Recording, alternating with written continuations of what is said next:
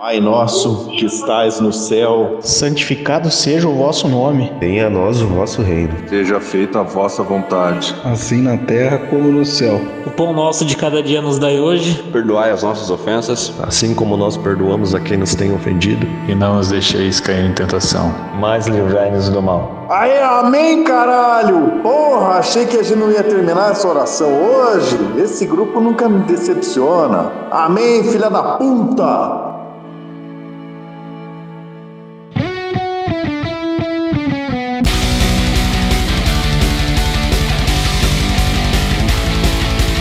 Olá, olá, olá! Com a bênção do nosso patrono Texugo do Mel, começa agora a Hora do Texugo, a hora mais hostil da sua semana, com episódios inéditos às quartas-feiras a qualquer momento no horadotexugo.com ou no seu agregador de podcast favorito, Spotify, iTunes, Deezer, Podcast Addict, Overcast e em mais uma charalhada. Eu sou o Shide, o CEO, e serei o seu host em mais essa jornada. Juntos aqui comigo, mais uma vez formando uma colônia um pouquinho diferente, nós temos ele, que não queria ser um homenzinho torto, que morasse numa casinha torta e andasse num caminho torto. De volta, o menino central. Pai Abraão tem muitos filhos. Muitos filhos ele tem.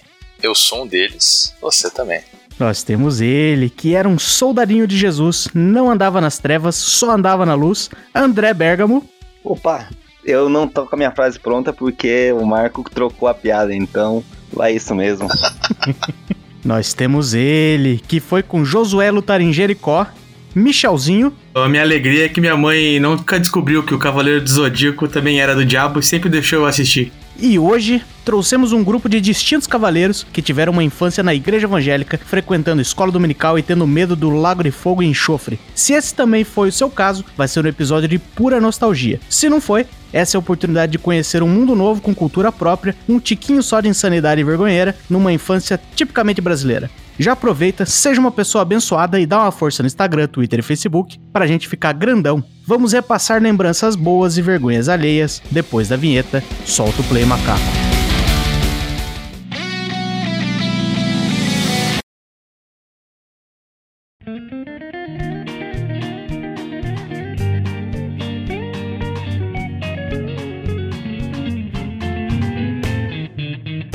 Bom a gente dar uma contextualizada em como é que foi a infância de cada um aqui, porque a gente não, não, não exatamente se conhecia na infância, não todo mundo aí, e cada um teve o seu próprio rolê de igreja evangélica e tal. Já que tá de volta aí o nosso querido coleguinha central, por favor, Cedral, como é que foi mais ou menos aí o seu, a sua experiência de infância crente? Como é que era? Onde é que você ia? Como é que foi?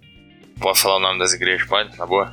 É, eu fui criado exemplarmente até meus pais me largarem na igreja do Evangelho Quadrangular, ali na região sul do Curitiba, e posteriormente eu fui para a igreja que rouba dinheiro, digo, Igreja Universal. E, né, toda infância, uma infância com valores cristãos ali muito, muito detalhados e com grandes proibições também muito evidentes aí que a gente vai falar aí. Muito bem. E aí a gente teve o André Bergamo, o André é um cara que eu conheci só depois da minha vida adulta aí percebi que teve vários momentos aí que talvez a nossa história passou muito perto. Mas aí, André, qual foi o seu, seu contexto? Eu acho que meu contexto é um dos piores aqui, né? Porque eu realmente nasci, tipo, numa bolha evangélica. Meus pais, eles são missionários há 33 anos no Paraguai e eles foram para lá. Eu nasci lá, por sinal, né? Sou paraguaio. Difícil saber, mas eu sou. É, e assim, eu fui criado num contexto de base missionária. E era assim, tipo, era uma bolha lá, tipo, você não, escutava nada do que tava fora do mundo, né? Era tudo naquele mundo. A igreja era lá também. Então, tipo, foi bem crítica a minha infância em questão de crente. É infância crente mesmo. E é, vai por aí. O negócio vai ser bom hoje. E aí temos o, por último aí o Michelzinho. É, existe um detalhe muito desagradável a respeito do, do Michelzinho, talvez ele não tenha orgulho disso. Nós somos irmãos, né? A gente foi criado na mesma casa, com os mesmos pais. Os nossos pais, eles são. Dá pra, dá pra dizer que os dois são pastor, né? É, acho que a mãe nunca foi nunca foi ordenada, né? Porque na Betânia não tinha pastora. Não tem ainda, eu acho. Até hoje não tem. Não tem. Mas ela era, sei lá, mulher de pastor, né? Missionária, pelo menos, naquela fez teologia também, formou lá na, na escola. É, os dois se casaram, sei lá, com 19, 18 anos cada um. E aí já saíram direto pro seminário que era o Seminário Betânia aí, que é uma missão de estadunidenses que tem no Brasil, uns caras do Mississippi, né? Onde é que são? Minnesota, Minnesota. Minnesota. Minnesota. Inclusive, a, a infância do Kel, um pedaço, foi em base também, né, Kel? Foi, foi em base também. A gente não morava dentro da base especificamente, mas a gente morava do lado da base, né? Mas morava a serviço, né? A serviço, é, morava a serviço da base. E- mas é tipo uns dos Mormon do, do norte, igreja? Não, não é bem Ah. assim, não. É que, é que na verdade ele, eles fazem base aqui, na verdade, é porque eles faziam tipo uns, uns guetos deles, porque eles, eles vinham pra cá e pra poder levantar sustento deles mesmos, eles trabalhavam, né? Então, por exemplo, meu pai, ele estudou normal, daí ele conseguiu, tipo, um emprego na editora, que a Betânia tem uma editora. Daí meu pai era, vamos dizer, tipo, CLT da editora. Ele não era missionário, mas vivia como se fosse um missionário, né? Ele trabalhava pra editora. Então ele, a gente também ia na igreja e tal, e dentro desse, talvez isso tenha um pouco a ver com o que você falou aí, ele dentro dessa, dessa base, eles acabavam morando, né? Junto com outros missionários, né? A gente não morava, mas tinha muitos missionários lá nos Estados Unidos, que é uma dessas bases que o André, o Bergamo, nasceu. A dele só era no Paraguai. Lá era Betânia também. Fora que não era só uma base, eles também faziam, tipo, centro de treinamento. Pra treinar pessoas, né, instruí-las lá no... Ah, eu, eu achei que era igual do Estado Islâmico, cara. Não é? Então, só tá- É xiita igual. É, É. igual. Mas As regras é parecida. é fundamentalista pra caralho, mas não é Estado Islâmico. Mas não rolava decapitação, não. Isso aí não. Expulsão, expulsão. O máximo era uma expulsãozinha, assim. Expulsão. Expulsão.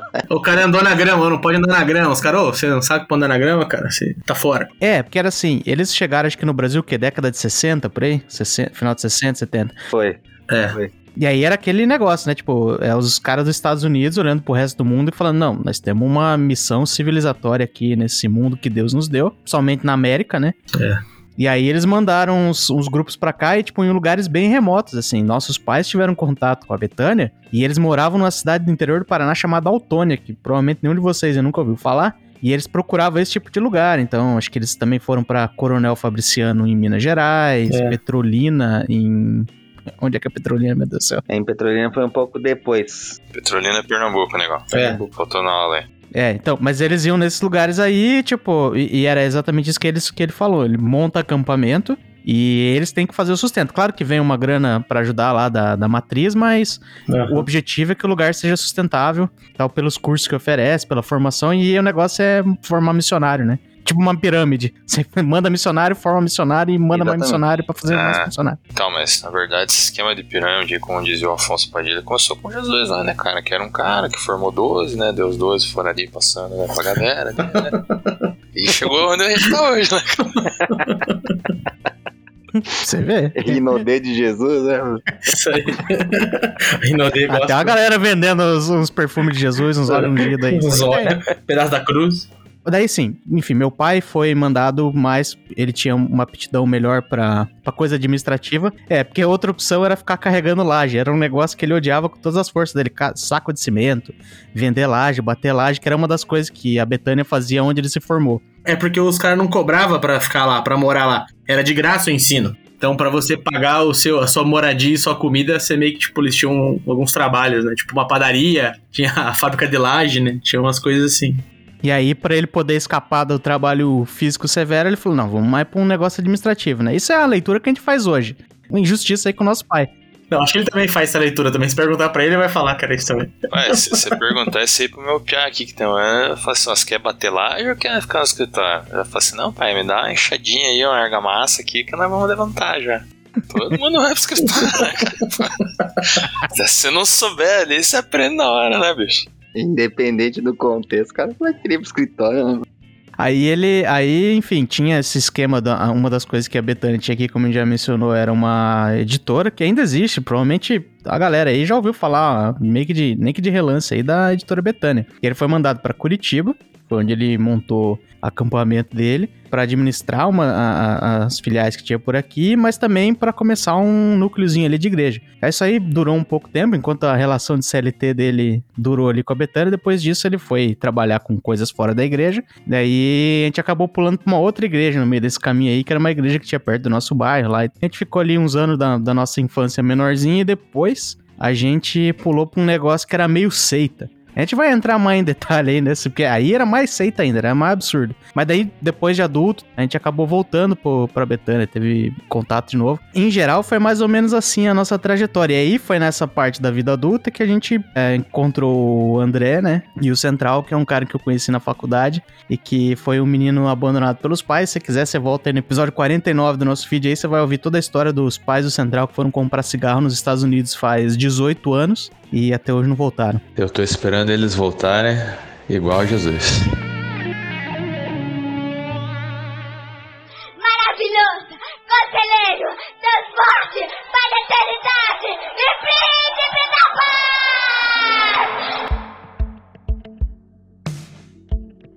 Na minha infância, depois que eu aprendi a ler, um dos livros que mais me impressionava, não sei vocês, era Apocalipse, né? Porra, tinha destruição lá só. Apocalipse era filme do Steven Spielberg, né, cara? Era só bagulho pegando fogo lá, as metáforas lá do caramba lá. E daí, não lembro se era lá, lá que dá umas passagens na Bíblia que fala que Deus vem como ladrão na noite. Eu pensava assim, porra, cara, o cara vai chegar e vai roubar ainda, velho. Já estamos na bosta aqui, acabei lá de noite ainda, não vou saber, vai me roubar, porra.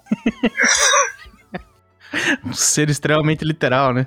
Extremamente, não tem comparativo ali. Tipo, Só pra ajudar, é Tessalonicenses que fala isso aí. Pô, desculpa, amigo, eu tô desviado, tá? Desculpa, eu já não compreendo mais. Mas nós estamos aqui, né? Pra te, te orientar no bom caminho.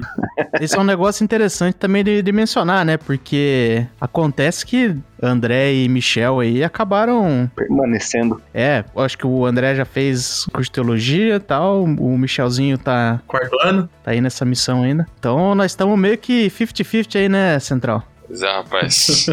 O que, que vai acontecer no final do podcast? Vai ser uma briga boa, vai ser uma briga boa. Jesus vai ganhar, Jesus vai ganhar. Será que a gente sai convertido ou será que os caras vão pra cachaça, velho? O que, que É. acontece, será? Uma coisa eu tenho certeza, que se for pra perder qualquer parte dessa gravação aí, quem vai perder são vocês dois. Porque eu e o André nunca vai perder a gravação, porque só Jesus salva. Não é possível.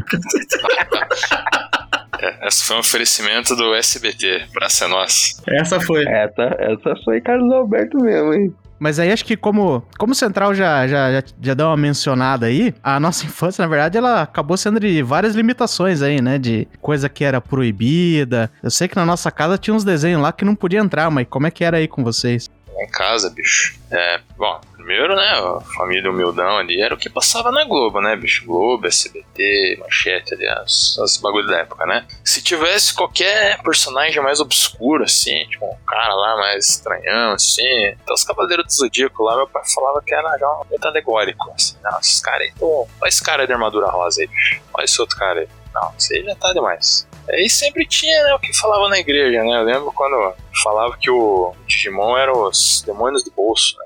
Pokémon, demônio de bolso. Digimon. Pokémon, demônio de bolso. É isso aí. Pois é, esse, esse pastor aí teve a revelação errada. Ele falou assim: ele ouviu do Pokémon, jogou no Digimon e falou, mas tá tudo igual. Pode ser, até porque um é cópia do outro. Você concorda comigo? Não tem o Pikachu no Digimon. Isso aí, Não, isso aí, isso aí é Digimon é diferente. Eu Ah. discordo, Central. Diferente. É, não, Pokémon muito Mas melhor. isso aí é outro tema. No Pokémon você tem um rato que evolui pra um camundongo, que vai evoluir lá pra uma ratazana. E no Digimon começa com uma minhoca, vira uma moto e depois um tanque de guerra, né? Mas você acha que é a mesma coisa? Tá bom. Eu não lembro mais, tô ficando velho. Mas é, daí tem esse- esses desenhos aí. Aí tinha, acho que o mais famoso é o Dragon Ball, né? Que tinha o Sr. Satan lá, aparecia uns 666, né? Daí você tava na boa lá querendo ver o, o Goku virar Super Saiyajin lá. E aí quando não era ah, o plantão da Globo interrompendo com o atentado do 11 de setembro, era minha mãe assim, porra lá, estão falando lá, porra lá, pode desligar isso aí, que isso é coisa do diabo aí. Coisa do Satanás aqui em casa não. E música, tipo, a música é a música do mundo, música secular, você não pode ouvir. Aí só tinha que ouvir aquelas músicas chatas, gospel do cacete lá. Depois, qualquer música, qualquer banda que eu escutava, eu achava que era do capeta. da minha infância, era. Lá em, lá em casa, só o que se ouvia nos dias de limpeza de casa era rede de radiodifusão bíblica. E era engraçado que de manhã eles tinham, às vezes, eu não sei como é qual que era a frequência, mas tinha lá um programa que chamava Felicidade Começa com Fé. Caraca, que gênio. O cara falava umas groselhas aleatórias lá. O cara que inventou isso é um gênio. É. E eu tava conferindo, de fato, felicidade começa com fé. Isso aí. Ora, ora, temos um professor passado aqui, né? Caramba! O que eu lembro é que a mãe ouvia Grupo Logos também, que a gente acordava com o Grupo Logos. É que é, é umas coisas extremamente obscuras.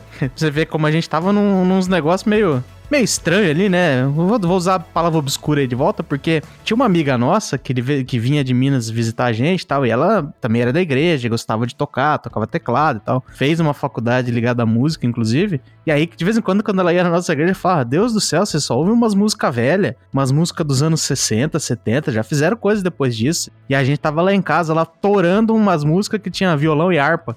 É bem isso mesmo. É, na verdade, eu, eu, o que eu lembro é que parece que tinha umas bandas que era aprovada, né? Tinha umas bandas assim que passava no crivo. Então, ó, tipo, essa banda vocês podem ouvir porque a gente já ouviu ela, é, todas as músicas e todas as letras estão de acordo com o que a gente acredita, né? Então era meio que bem chita mesmo essa aí, né? É. Tinha um esquema uma vez que a gente tava ouvindo um cara, ele era lá de, da Bahia, né? E não, porque aqui na região tem um concurso de música gospel lá e eu sou juiz do negócio. E, putz, toda vez me aparece umas músicas que não tem nada a ver, porque música com mensagem boa só se fez ali até a década de 80. De vez em quando aparece uma coisa, mas então, tipo, Jesus ali só inspirou umas músicas boas mais ou menos até um tempo. Ele falou assim: agora fiz minha discografia completa. Ele colocava embaixo do braço aquele porta-CD dele e ia embora. Falou assim: agora tem que se vir aí. E a gente ficou com essas músicas bem velhas lá em casa. Até hoje tem gente que pensa assim, na real, que música boa foi feita até o de evangélica, né? Até os anos 80 e depois disso é tudo lixo. Oh, mas assim, pra, em, de, em defesa do, da nossa casa, meu pai curtia Elvis pra caramba. Meu pai não era tão xarope com música, não. Era mais minha mãe, na verdade. Meu pai ele curtiu o rei Roberto Carlos. Ah. Todo final de ano ele gravava lá, ó. Quando eu estou aqui. O especial. Daí eu lembro o dia que eu peguei a fita dele errado para gravar Tom e Jerry e ele quase me deu um cacete, cara. Nesse dia o Tom e Jerry virou do capeta, inexplicavelmente. Falou: não, não, não, Tom e Jerry é coisa do capeta e. Pois é. Nesse dia em diante, Central nunca mais pode assistir. Pô, não sei, quem sabe esse foi o estupim deles terem me largado. Eu gravei Roberto Carlos, gravei o desenho em cima da fita do Roberto Carlos, quem sabe, olha.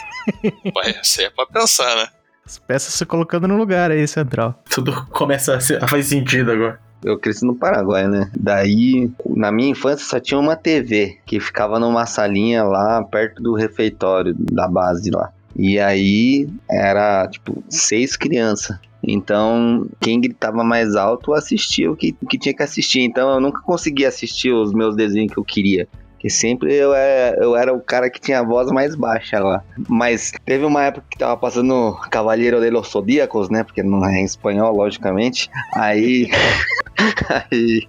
Foi mal aí minha pronúncia. Aí teve um pessoal, as crianças lá que tava lá gostava. Aí a gente assistia, só que tinha que assistir mocadaço, né? Porque como a, a, geração dos meus pais era uma geração que era um pouco mais estudada, tipo, os caras via Zodíaco no título e já, já bania, né? Aí a gente tinha que assistir mocadaço, mano. Eu lembro que era mó rolê. Mas fora isso, a gente era meio que obrigado a, a escutar rádio. Tinha uma rádio cristã lá. Aí tinha um programinha que chamava Tua História Preferida, que é, é um programinha de história cristã. Aí passava todos os dias às três e meia da tarde. Aí eu e minha irmã, a gente era obrigado a escutar esse rolê aí. E era uma história chata pra caramba, mano. Nada a ver assim, é uma dublagem ruim. Mas era isso que tinha. Na minha infância era TV não era um, uma parada muito frequente. Caramba. A gente deve ter toda a mesma idade, que a gente era criança ali na década de 90. Eu achava engraçado, né, agora refletindo aqui, que o meu pai, às vezes, a minha mãe regulava, assim, meu pai pessoalmente, né, regulava lá, assistir as coisas do capeta, mas a banheira do Gugu ele tava assistindo sempre, cara. É que é coisa de Deus, né? É de Deus? A mulher foi uma obra dele. Ah, é, então, então era por isso que Sabadão Sertanejo também podia assistir, que tinha as mensagens do Chico Xavier lá, no intervalo. Pois é. Ah, isso eu não sei. Mas as mulheres no sabadão tava de camiseta, pelo menos. É. Tava molhada, mas tava de camiseta. É, caraca. Pelo menos, né? É. o banheiro do Gugu era um. Era cabuloso, né, mano? Você vê, tem uns bagulho aleatório, né? Tem uns vídeos aí. Você vê um do Danny Boy, né? O piada de, sei lá, seis anos, cantando aquela música lá, aquela, aquela se esfrega lá, aquela do Leonardo. Então, repé, esfrega. E daí a mina lá, tipo, de camisa molhada lá dançando lá, tá ligado? Tipo, e e a galera assistindo essa porra e achando normal, tá eu, tô, eu, tô eu tô lembrando agora aqui, eu tô pensando mais. Eu acho que quem, quem regulava lá, lá em casa era mais minha mãe. Eu acho que meu pai não ligava pra nada disso aí. Eu tô lembrando aqui que. Você lembra do, do Cine Privé? Eu lembro que eu ficava com o pai assistindo TV na sala, assim, daí quando eu começava o Cine Privé, ele me mandava pro quarto. Mas ele ficava lá, né? Agora tô, tô, eu, tô, eu, tô, eu tô pensando nisso aí, né? E eu lembro que uma vez também, o, o pai, tipo, ele nunca, nunca dormia com a porta fechada, né? Ele dormia sempre com a porta meio, tipo, do quarto dele meio pouco aberto. E da porta do, do corredor sentado pra TV dele dava pra ver, tipo, olhando pela fretinha dava pra ver a porta, né? Então, algumas vezes eu assisti Cine Privé escondidinho no corredor ali. Eles vendo no quarto e eu ali sentado no corredor. Meu Deus do céu. Só que eu nem sabia o que era punheta, velho. Eu queria ver só os peitos das mulheres só. Porque eu não tinha nem, sei lá, eu devia ter que uns 7, 8 anos. Eu não, nem me ligava nisso ainda. Eu me resguardo de pensar que assim, você tava lá sentado assistindo, né? É, mas acho que podia estar tá acontecendo umas coisas ali, né? Não sei. A galera tava se animando ali, né, velho? Tava rolando aquecimento ali. Na mãe não tava fazendo muita coisa, só um gargarejo, né? Pelo que você ouviu. No máximo, né? Não, cara. Meu senhor. Ai, cava um buraco que eu quero entrar, mano. Porra. Não, Olha cara. E, não, deixa eu te falar, e tinha uma também, eu lembro que daí uma época, de, até então a gente não tinha TV no quarto, né? Porque na verdade a gente não, não, tinha, não tinha como ter muita TV. A TV era um troço caro, né? Daí o pai foi melhorando um pouco de vida assim, ele colocou uma TV no nosso quarto. E aí era uma TV que era de uma marca Telefunken. Não sei se o Marco lembra dessa TV aí. Óbvio. É, é, essa TV não era de controle, né? Ela era de botão. Então, tipo assim, quando você mudava o canal, tipo, ouvia o tec o estralo, né? E de noite, né, quando tá tudo quieto, o barulho é sempre maior, né? Daí eu tava lá assistindo, sei lá, Globo, né? Eu já me ligava que ia passar Sabadão Sertanejo, porque o Sabadão Sertanejo tinha a gata molhada. Então você via a gata molhada ali no Sabadão Sertanejo, no finalzinho, e já mudava pra Band pra ver o Cine Privé, né? E aí eu lembro que algumas vezes eu desenvolvi a técnica de conseguir mudar o canal sem o outro estourar. Você segurava o botãozinho só pro pai não ver. Eu nunca fui pego. Passei ileso. Você acha que não foi pego? Cara, tinha uma TV na cozinha, na minha casa, que era pior que a de botão. Era, um, era uma rodinha, velho. E aí, tipo, às vezes você tava. O problema era os canais, assim, né? Você tava na Globo, você tava no 12, velho. Você queria ir lá pro 2, você não podia ir pra frente, você tinha que voltar desse tipo. Tac, tac,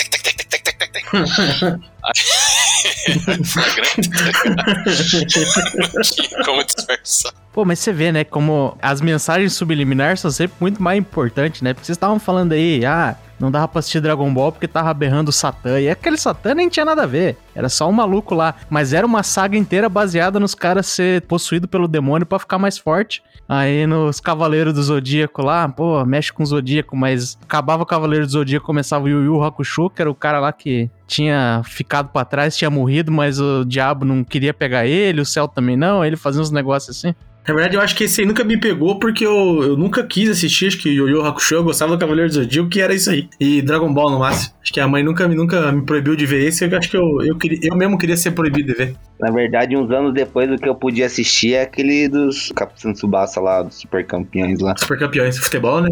Futebol, futebol pode. Que tinha o Oliver lá, era a história da vida dele lá, de como ele se tornou um grande um jogador de futebol. Era top, mano. Mas esse era liberadão, porque era só futebol. Ih, rapaz, depende. Lá, no, lá onde nós frequentava lá, até ir pro estádio de futebol era pecado, porque era uma idolatria, né?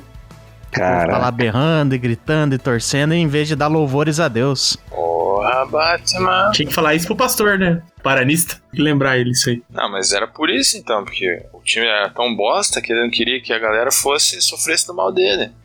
Aí, ó, galera, aí no estádio é pecado aí, cara. O time era tão bosta que não tinha idolatria, né, mano? Não dava, não tinha.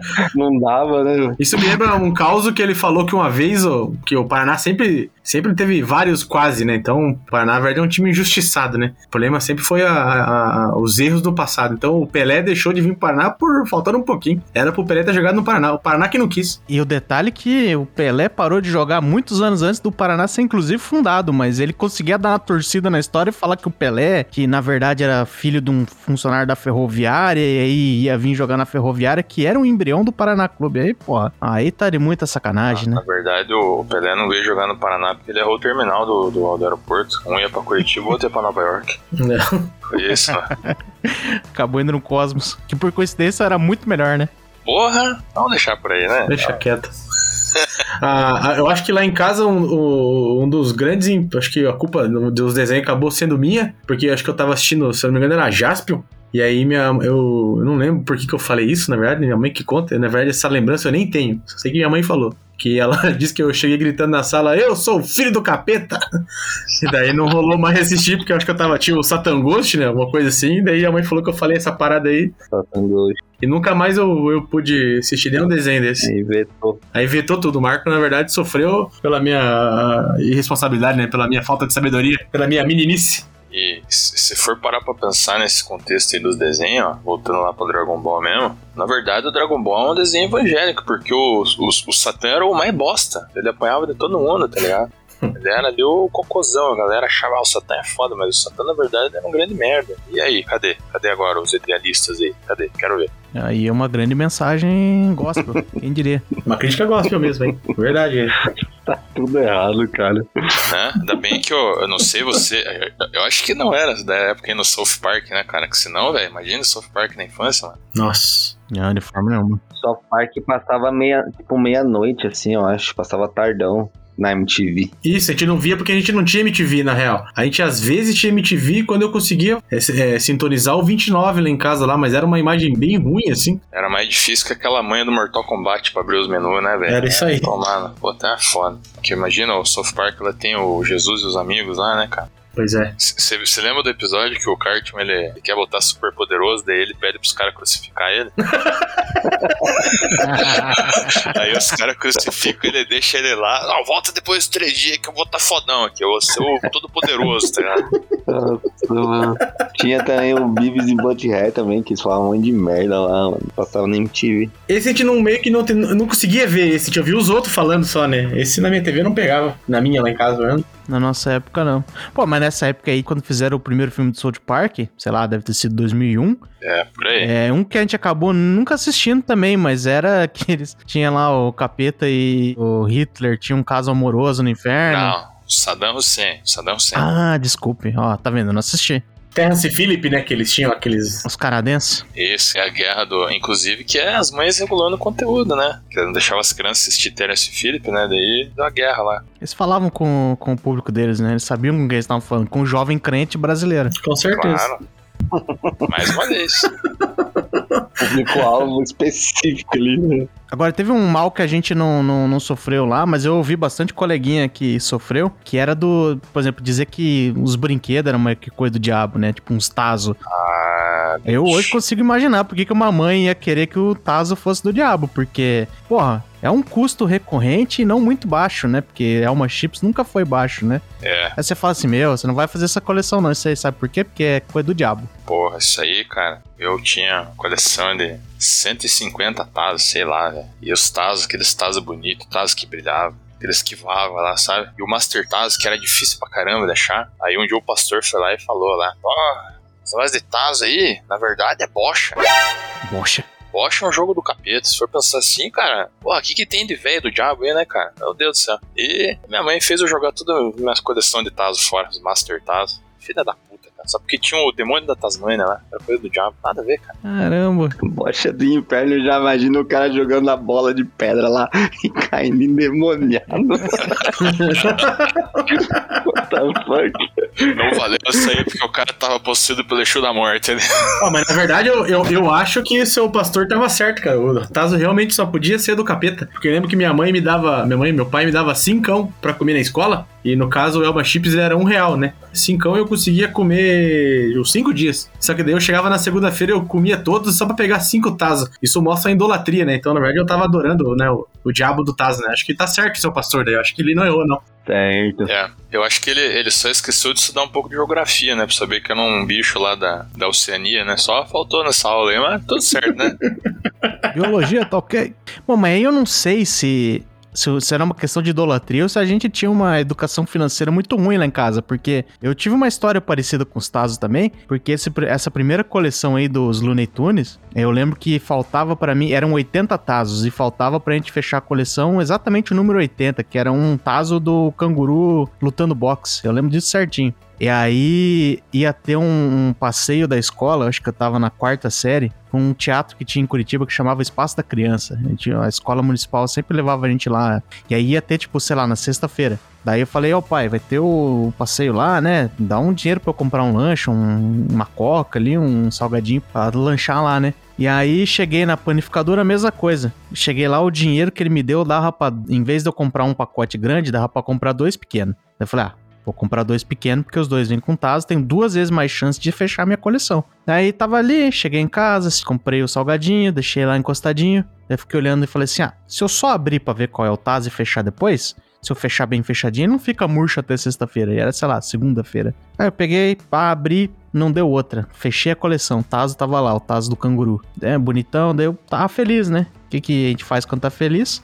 Come todo o salgadinho que você comprou. Aí eu comi todo o salgadinho. Chegou lá na sexta-feira, todo mundo na hora do lanche lá lanchando e eu lá de braço cruzado pedindo um, uma mordidinha aqui e ali porque eu tinha comido todo o meu salgadinho. Mas aí depois eu falei isso pro pai, ele falou, por que você não pediu mais dinheiro? Eu falei, ah, achei que era só um dinheiro, né?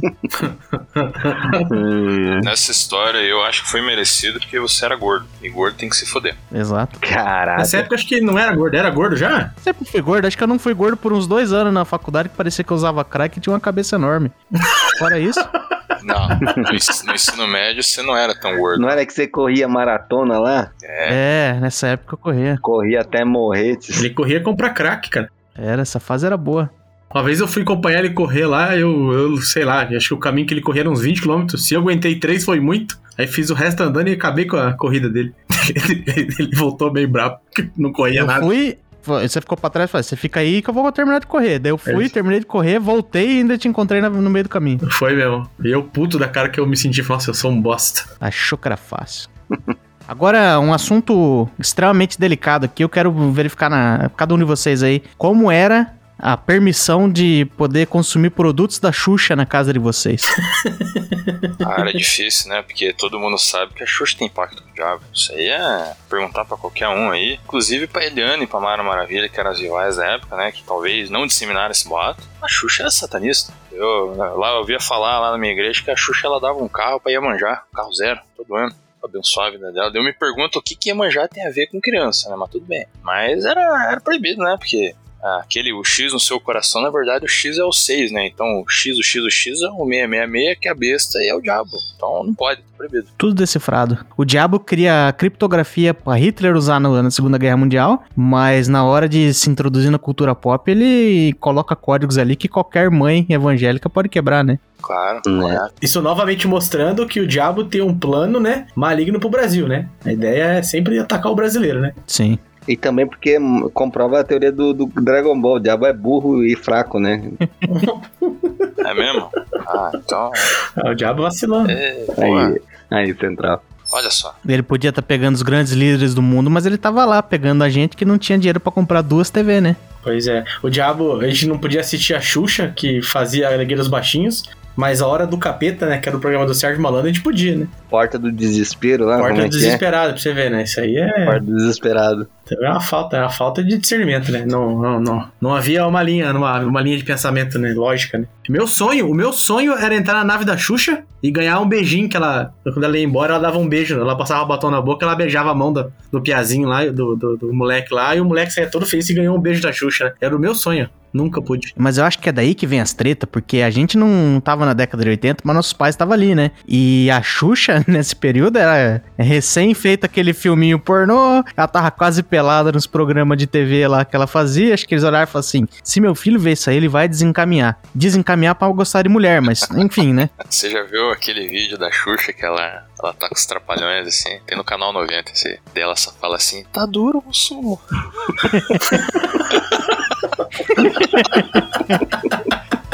Vai lá depois, rapaz. É. conselheiro, transporte para a eternidade e príncipe da paz! Eu acho, eu acho que o interessante, eu não sei vocês aí, mas ah, na infância crente aí, nessas músicas seculares que eram do demônio, obviamente. Lá em 90 e 95, acho, né? Apareceu Mamonas. 95. 95, né? Mamonas Assassinas. É, foi oito meses de parada, então foi 95. E aí eu, eu cantava, né, decore salteado a suruba e não fazia porra nenhuma de ideia que, que porra era uma suruba. Eu perguntava ao meu pai, opa, o que é suruba? Ele falou assim, ah, é uma festa muito bagunçada aí. Nesse raio de suruba. Então, eu já sabia o que era suruba, só que eu achava a música engraçada, né? Daí minha mãe eu tocava essa música pra você ver como os anos 90 foi um, era uma década muito mais legal, né? Tocava na rádio, roda, roda, vira aí. Do Robocop gay também, mano. Cantava aquilo lá e achava que era uma beleza, né? Não, então, daí minha mãe chegou pra mim assim: Você sabe o que, você tá cantando? Eu falei, eu, ah, eu falei que não, né? Porque a mãe faz essa pergunta, é uma pergunta retórica, você já sabe que você vai se ferrar de qualquer jeito, né? Daí eu falei, ah, mãe, eu não sei. Eu, eu não sei, né? Daí ela falou, sabe o que é uma suruba? Eu já sabia, né? Eu não sei, né? Essa que ela falou meio errado ainda. Ela falou, é uma mulher que transa com vários homens. Eu falei, ah, tá, entendi. Ufa, não posso ser, né? O pior é se você falasse assim, né? Não, mas isso é um gangbang. Você É. Talvez um bucaque, né? Um bucaque aí, né? Talvez. Essa, essa é a Marcinha da escola. A senhora tá precisando estudar mais, tá errado isso aí, pô. E aí, que minha mãe queria me mijar, na real, né? Porque tava ouvindo essa música e cantando, né? espalhando a palavra do Mamonas aí, né? Eu tava. Eu era um difusor, né? Eu não sei vocês, mas quando eu ouvi aquela do mundo animal, que o cara começava assim, comer tatu é bom, que pena que dá dor nas costas. Daí eu falo, meu, tatu é do nariz, cara. O cara tá, né? Dá dor nas costas. Pois é, que na real mesmo, eu nunca eu não entendi essa parada também. Eu, pra mim, eu fui entender depois de velho. É, depois que eu fui ler a música, depois de velho também, que fui entender, falei, caraca, mano, os caras... Eu achava, eu achava engraçado que era das vaquinhas, né? Que por onde passa deixa o rastro de bosta. Eu achava massa essa parte. Fala, Me fala bosta. Aí eu achava legal essa aí. O homem é corno e cruel, mata a baleia que não chifre é fiel. Por isso que os anos 90 acho que foram os melhores anos que teve aí, cara. Podia tudo, cara. Pensa, passava esse tipo de parada na rádio, cara. Falando de humor aí, não era né, o Hermes e Renato, né? Da infância de vocês, tá vendo? É. É. É, na verdade, é um pouco mais adolescência daí. Mais adolescência. Mano, eu tava mostrando o, o vídeo do palhaço Gozo. Não sei se você sabe, Central, você já viu. Ô, amiguinho, vai tomar no cu. Não, tem aquela a, a musiquinha de abertura que o cara fala, dá uma bitoca no meu pênis. tipo, o cara fala uma... Não, cara, os anos 90 não voltam mais, não, cara. Mamona Assassinas teve um especial de Páscoa, cara. Tipo, na Páscoa, na Páscoa da Globo, você procura aí 96 aí, que acho que eles morreram em maio, se eu não me engano. Acho que a Páscoa foi em, foi em abril, março, sei lá. Eu não sei se teve especial de Páscoa, não, cara, porque eles tiveram uns oito meses de carreira, mas eu lembro deles vestido de coelho dançando num negócio da Xuxa. No que era no assim. Faustão, cara. Será que foi é, isso, cara? no Faustão, né, Um cara? coelho rosa, ele tava de coelho rosa. Eu, eu não. Era muito jovem. Tinha- Acho que o Robocop Gay tinha uns shows que o Dinho tocava de coelho rosa, se eu não me engano. Também, é Acho verdade. que era um negócio assim. E sem falar do Dinho passando a mão na bunda do Faustão, né, cara? Quem que vai fazer uma porra numa dessa hoje, hein? Se fosse no Gugu ainda, né, cara? Mas, porra, foi no Faustão. Ano que vem, talvez, né, ele vai estar na Band, vai ser um negócio menos respeitoso, né? Que isso, rapaz. A Band é o melhor canal de TV brasileira, rapaz. Não, não ouse falar mal da Bandeirantes nesse podcast. Desculpe. Bandeirantes? Canal ruim da porra. É, daí os caras vão ver assim, pô, tem um podcast lá hora do Texugo lá. Ah não, o cara falou mal aqui da Band no, no episódio aqui, ó. Não vai, cara, vai perder dinheiro. Putz. É, tem, tem que tomar cuidado aí, cara. Eu só aceito eles colocarem eu ser, a gente ser contratado pela Band se for pra reapresentar o Cine Privé. Sabe quem que ia ser legal apresentando o Cine Preview? O Frota, velho, imagina. Então, galera, episódio de hoje aí, Manoel vai pro espaço. Será que vai rolar uma xoxotinha hoje aí, pessoal? Vamos ver lá, vamos dar um play, vamos lá. E aí você via, tipo, aquelas jogadas de, de cena, assim, né? Tipo, falando, eu acho que eu vi, eu acho que eu vi. Tinha uma sombra ali. Mas no final das contas era só a galera esfregando, as mulheres esfregando a barriga dos caras. Era aquela câmera rodando em volta da cama, assim, né? É isso aí. Parecia assim, né? Cara, fake demais. Apesar de, apesar do pessoal gostar aí da, da Manuele, o que mais me marcou a infância foi Perigo na Torre. Era o maior peito que eu tinha visto na minha época. Na minha vida até aquela época. Sabe o que, que é o pior disso aí? Eu lembro o dia que passou perigo na torre. É uma lembrança que eu tenho muito viva. Eu não sei que dia que os mamonas tocaram vestido de coelho lá, mas esse dia aí eu lembro. Porque foi o seguinte. Eu não sei o que, que tava se passando lá em casa, mas tava todo mundo em casa assistindo. Tipo, a- eu lembro, era sábado à noite e as luzes da casa estavam acesas. Significa que o pai e a mãe estavam assistindo isso, a gente tava assistindo também. Só que na minha cabeça era um filme normal, que era de um sequestro, que tinha uns bandidos que invadiam uma torre, e aí sequestrava o povo lá, e de vez em quando tinha umas coisas meio safadas, porque daí aparecia, daí o pai já gritava, muda o canal, daí a gente mudava o canal rapidinho, ou abaixava o volume pra fingir que tinha mudado. E tava todo mundo em casa assistindo. Isso é uma memória muito estranha. Eu não sei se o Michelzinho aí tem a mesma. Lembra de uma coisa parecida. Não é um delírio meu, né? Não, é isso mesmo. Porque na real eu, eu acho que meu pai não se ligou que já era o Cine Privé. Achou que era um filme da Band, né? Tipo, o filme da Band uma da manhã, né? No sábado. É. E daí ele se ligou, eu acho que ele não se ligou, porque não era Emanuele, né? O normal era ser Emanuele, né? E nesse dia passou perigo na torre, né? Que doideira. Pegou todo mundo de surpresa. E bom que, né, que sábado à noite significa que a gente tinha acabado de voltar da igreja, né? Porque tinha um Caraca. rolê de sábado à noite na igreja. Perdeu a benção. Tem essa. Porra, puta que eu pariu, cara. Eu lembro que sábado à noite, às vezes a gente voltava da igreja, meu pai fazia oração final lá, mandava a galera, vão em paz, né? Primeira curva lá, o cara fechava o olho, filha da puta! Ah, porra, foi. foi bem profética aí na mesa. Meu pai tocava no culto de sábado, você lembra disso aí, Marco? Ou não? Eu lembro, eu lembro. E o meu sonho era tocar no louvor dele e deixava eu bater um pandeiro. Teu pai, tipo, toca violão? Eu nem sabia disso aí. Meu pai toca violão, baixo, toca qualquer coisa de corda. Não sei se toca piano. É, é, piano acho que não, piano ele talvez não saiba, mas ele sabe achar as notas, lembra? Sim, sim. E o sábado, se eu não me engano, era de jovens também lá. Na onde a gente ia lá, que era uma igreja que a gente passou pouco tempo. Na Missionário Unido, o nome da igreja. E daí meu pai, eu ia lá porque eu era jovem, né? Tinha oito anos. E aí eu queria fazer parte do louvor, né? E aí meu pai me dava um pandeiro lá. Só que eu só podia tocar música lenta, porque nas rápidas eu não acertava o tempo. Caralho, o cara do pandeiro é aquele que fica assim, né? A galera tá lá com o violão. E tal, o cara. É isso aí. O cara é útil, hein, velho? Mais digno que o triângulo ainda. Pois é. Ô, rapaz, esse triângulo tem uma técnica aí, cara. Se abafar triângulo ali nos tempos certinho no forró, cara. Triângulo é mais difícil pra caramba, é. Eu, eu falei digno. Você vai arrumar treta com os caras de triângulo aí, bicho. Bem isso mesmo. A Cara. gangue do triângulo vai me pegar. Você vai sofrer cancelamento pela gangue do triângulo. Aí. Anda olhando pra trás a partir de agora aí, que você tá. Agora você tá na mira. Você vai ver, cara. Você tá andando de noite né, aí na rua aí, você só vai ver um. É, Deus do céu.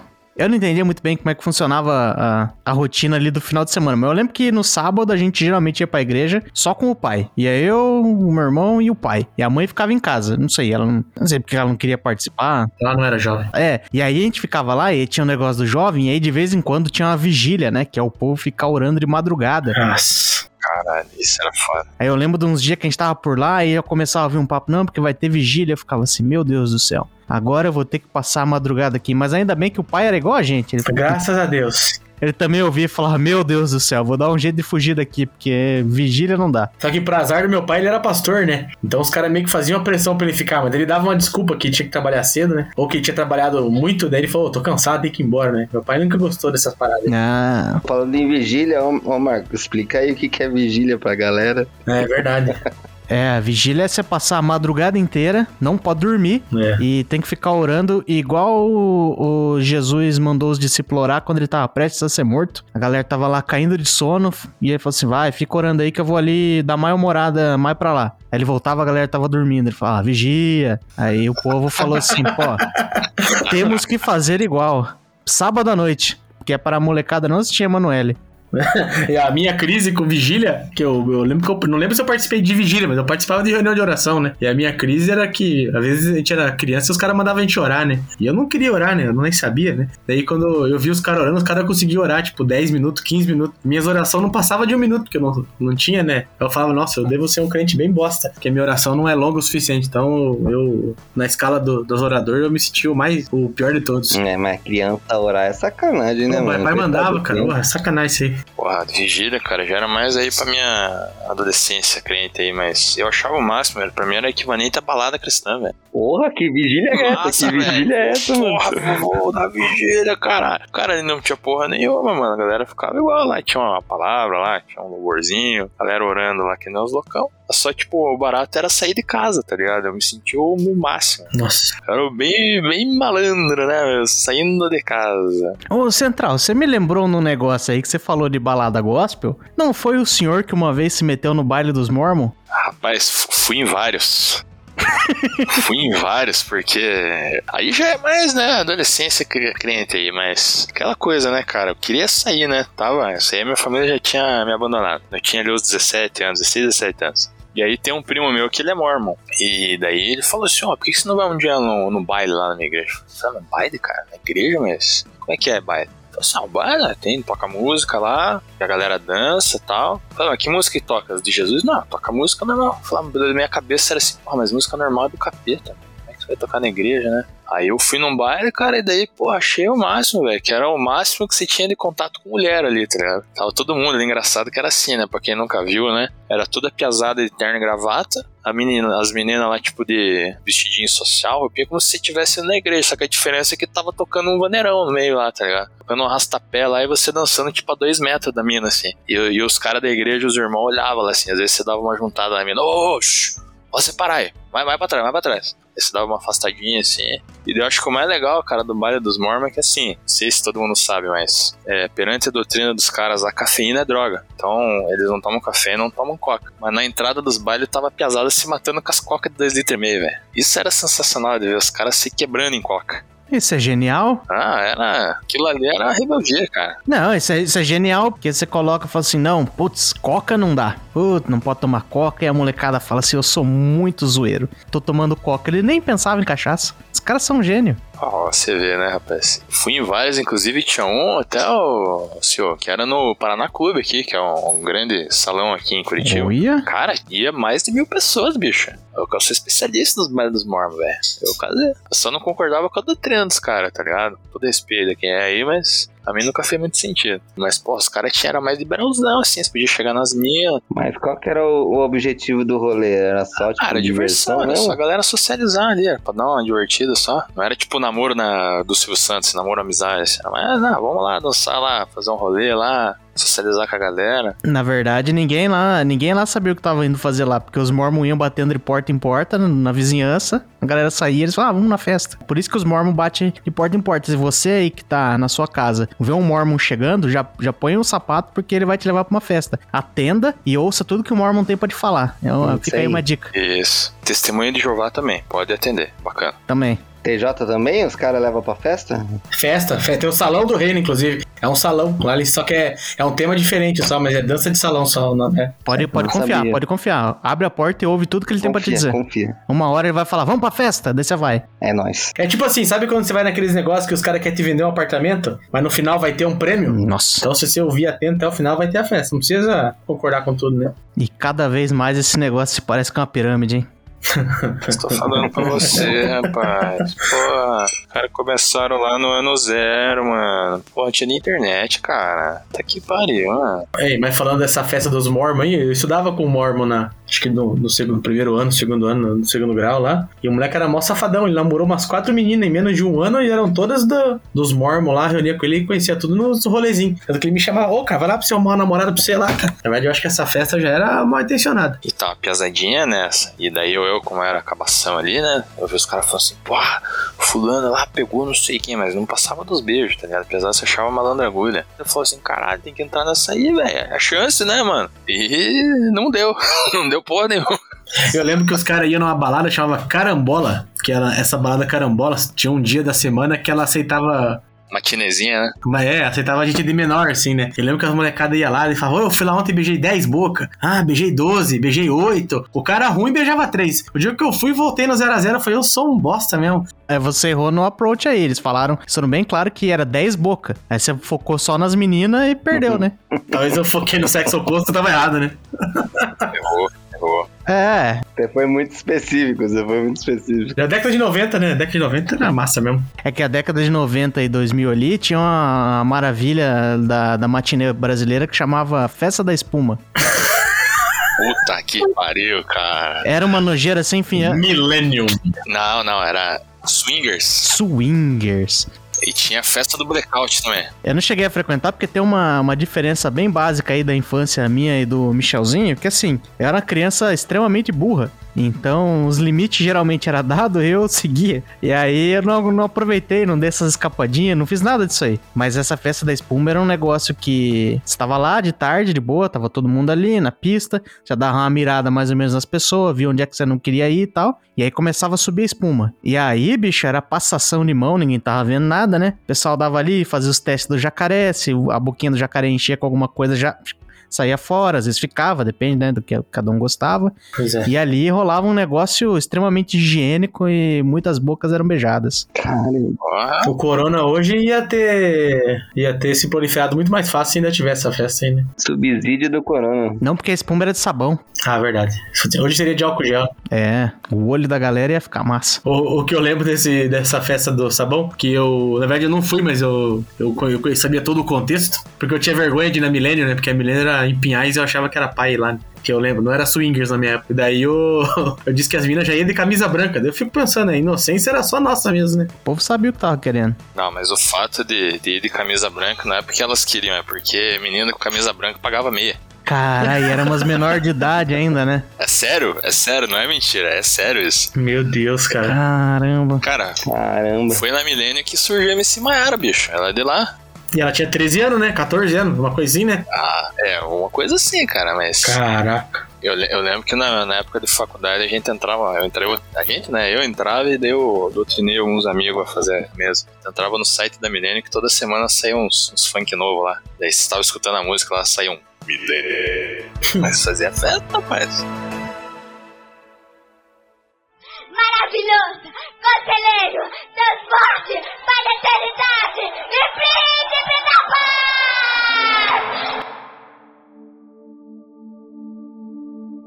Quando você é criança, né? Que você sente medo de muito mais coisa. E aí a galera já tá te contando aquelas histórias, putz, que tem o diabo e tal, e tem as trevas, a escuridão, e passar o resto da vida lá num lago de fogo enxofre. Então é um período que você já se assusta fácil, porque você é uma criança, não sabe nada da vida, mas tem uma série de, de coisas que acabam acontecendo dentro da igreja que acho que só causa mais espanto, né? Eu lembro, por exemplo, esse era um negócio muito doido que quem foi pra igreja evangélica, a história de expulsar demônio é um negócio bem, bem presente, né?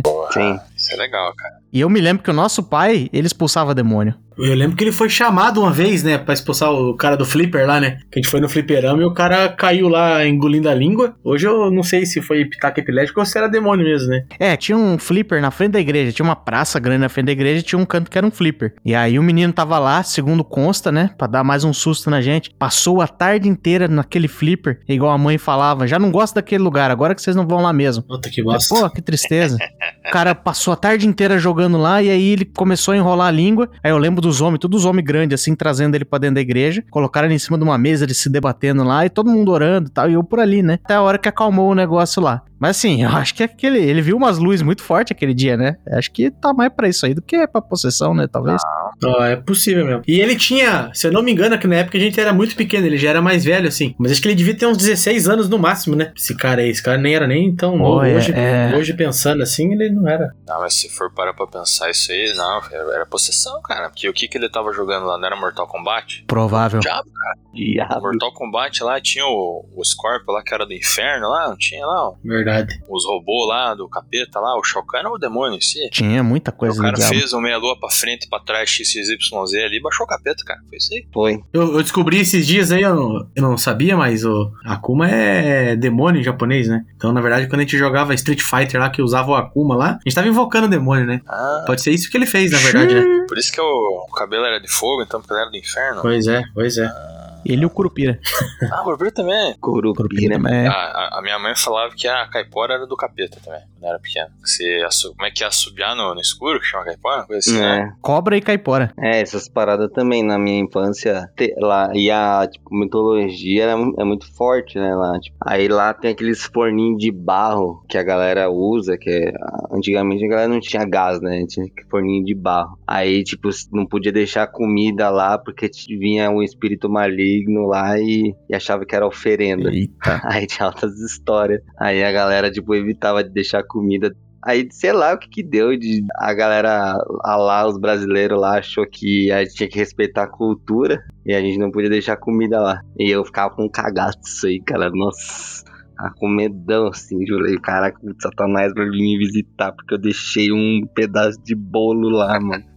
Olha, daí na época, tem a ver com infância crente também, mas daí, lembra da época do chupacabra? Né? Claro. Caraca. Caralho, cara, cagava nas calças, cara. Pra Que cabra. apareceu lá no Gugu, lá o, o esqueleto do chupacabra, que na verdade era uma raia, né? Sim. Porra, aquilo ali era coisa do diabo, né? Você, não- não- você nunca teve aquela sensação que você tá lá na cozinha, lá, sai de noite pra tomar uma água, daí você tem que apagar a luz e sair correndo até chegar ao quarto. Assim. E o bicho vem ali pegando teu pé. O capeta tava ali, cara. Tava ali, ó. Tudo porque você assistia Cavaleiro do Zodíaco.